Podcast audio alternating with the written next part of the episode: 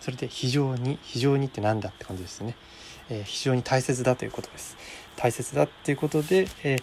ラスカサスからそういうふうにそういう部分を、えー、抜き取れば、え、いいんじゃないかなと思うんですね。だから、ええー、本のタイトルでいうインディアスだけでなく、えー、黒人に対しても、えー、そういう少数派自分、え、力を持っている立場の強いスペインに対して、え、少数派であるインディアスや、えー、黒人に対しても同じ立場に立たせてあげようというそういう、えー、取り組みインディアスも黒人も同じなんだという、まあ、もちろんスペイン人と同じだっていうことを考えれば、えー、より、えー、なんだろう今の社会っていうかその今の社会もどうかという感じでありますけれど今の社会に近い、えー、公平な社会になるんじゃないかなと思うんですね。はい、でそういうふうに見れば、えー、いいんじゃないかなと思います。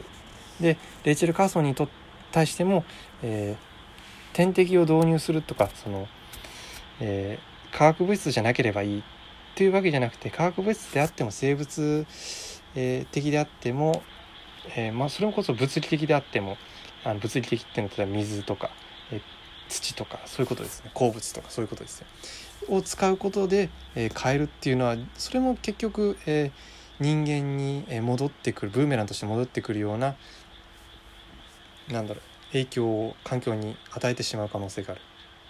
るダムなんか例えばそういう例ですよね物理的な影響が、はい、ありあると思うんですけど。えー、そういうことではなくて自分が思うのはこういう、えー、なんだろうかいわゆる環境を守るっていう方向性ではなく、えー、人間の行った影響を吸収できるようにむしろに自然を作り変えていくと。はい、これに対して多分、まあ、異論が異論というかね反論があると思うんですね。作り自然を作り変えていくって。まるであの漫画の「ナウシカ」じゃねえかと。いやそうじゃないですね。自分が言いたいのはえー、そういう、えーと、遺伝子操作とかそういうことではなくてまあ遺伝子操作もまあいや自分はあまり認めたくない立場なんですけどあのその人間、えー、そのっていうか、人間が行った影響、えー、必ず影響あるんですね。えー、まあ、というよりは、まあ、そんな小さな話ではなくあの息したとかそういう話ではなくて、えーこんなに単一の作物を大規模に作っているようでは必ず社会に自然に対して影響を与えている与えざるを得ない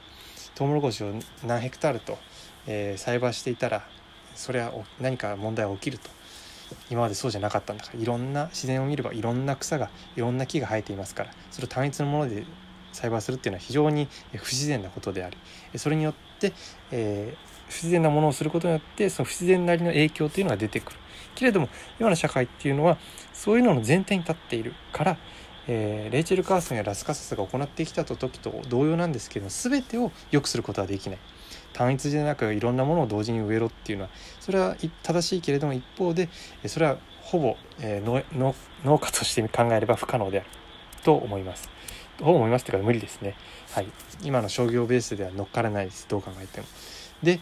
だけれどもそういう夢を描くことはできるしそういうふうにより良い社会を目指すことができる一つずつ変えていくことができると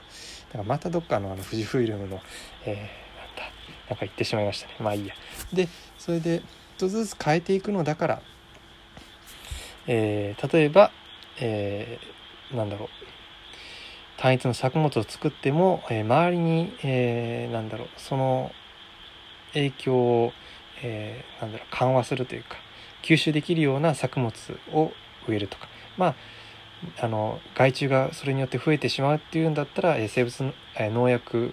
を使うのではなくて、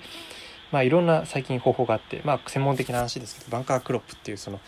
例えばあのアブラムシがナスに来るんだったらソルゴーとかソルゴーっていうのはそのアブラムシにつくあナスにつくアブラムシではないアブラムシを、えー、ソルゴーは、え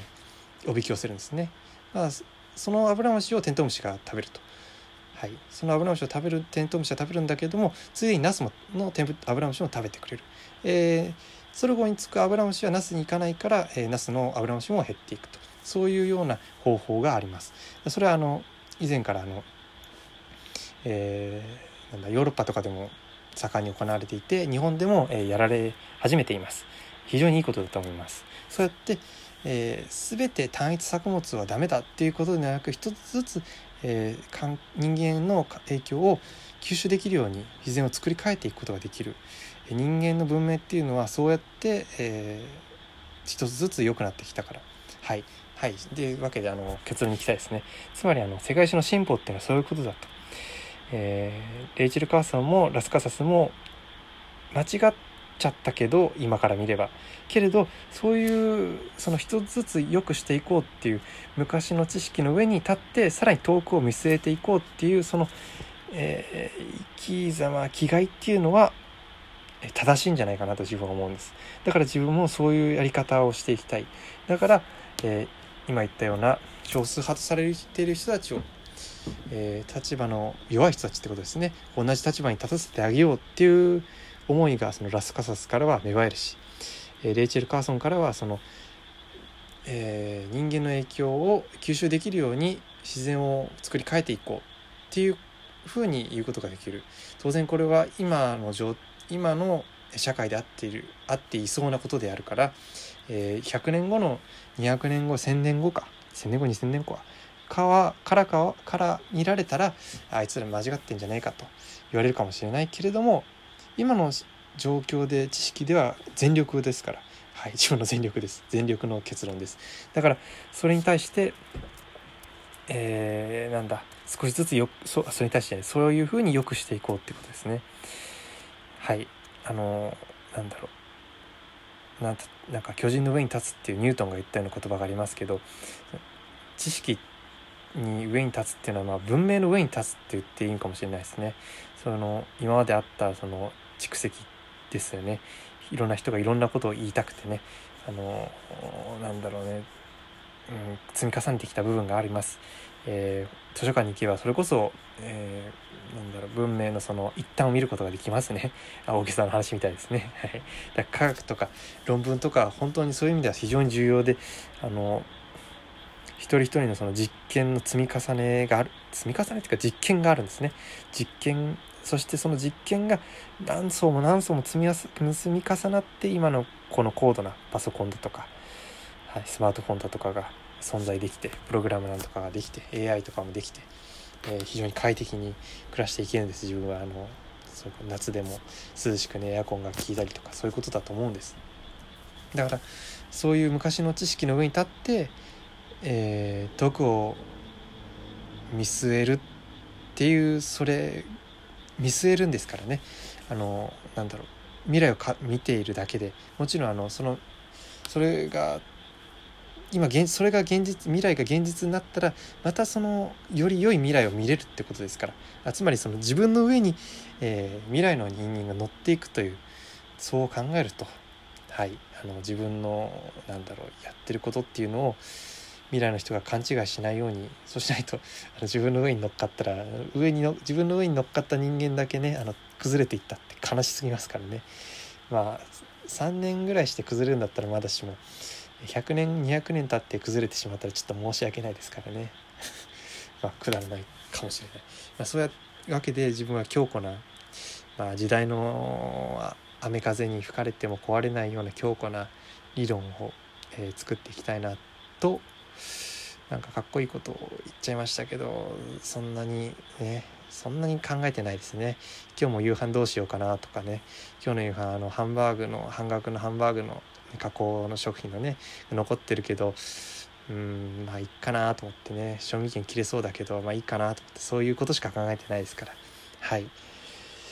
そうやってでもまあそういう生活の延長線上に立って語った方が自分は伝わると思っているんではい、一つずつ変えることいくことができると自分は思っています。以上です。ご清聴ありがとうございました。